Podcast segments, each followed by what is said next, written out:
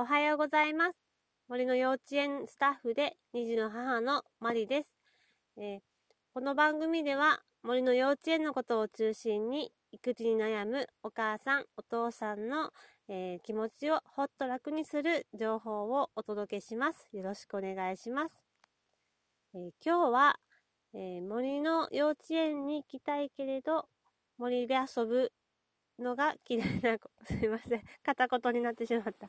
えっ、ー、と、森で遊ぶのが、外遊びがあまり好きじゃない子は、どうやって過ごすのかについてお話をします。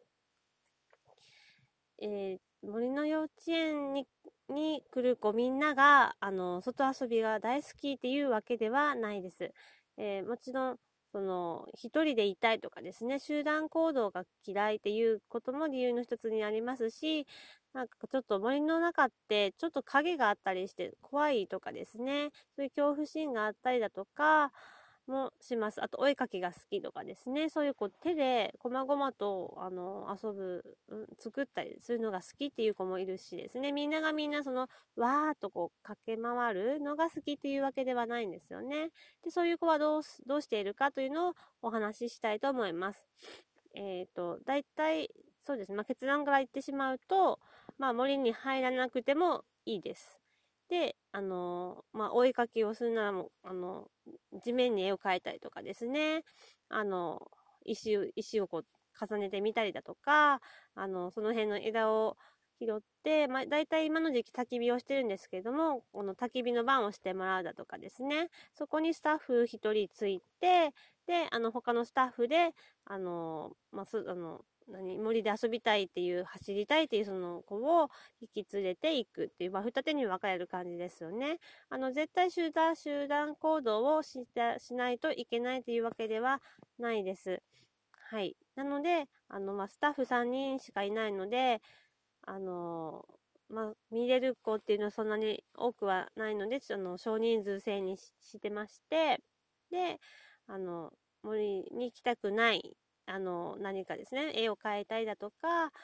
あの、そういうのが絵本を読んだりとか、そういうのが好きっていう子は、まあ、絵本を読む時間も作っていて、で、それは、あの、大体、あの、始まる前、一番最初に絵を、あの、絵本を読んで、今から始まるよというタイミングにして、で、最後は、あ、最後はというか、その最後にももう一回本を、別の絵本を読んで、これで終わりだよっていう合図にしています。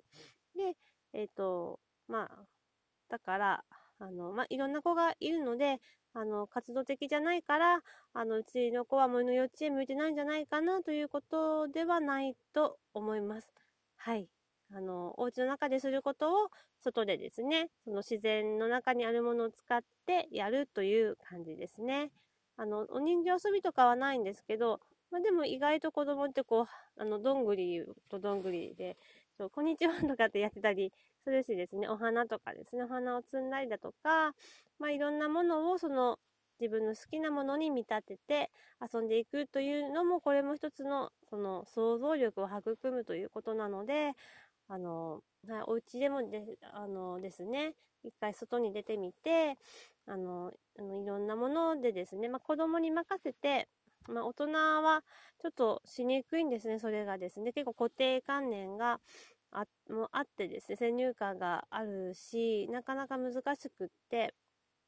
あの、子供の方がそういうのは柔軟ですね。だから、こう、子供に任せてですね、一緒に遊んでみたらいいんじゃないかなと思います。はい、今日は以上です。ありがとうございます。次回もまたよろしくお願いします。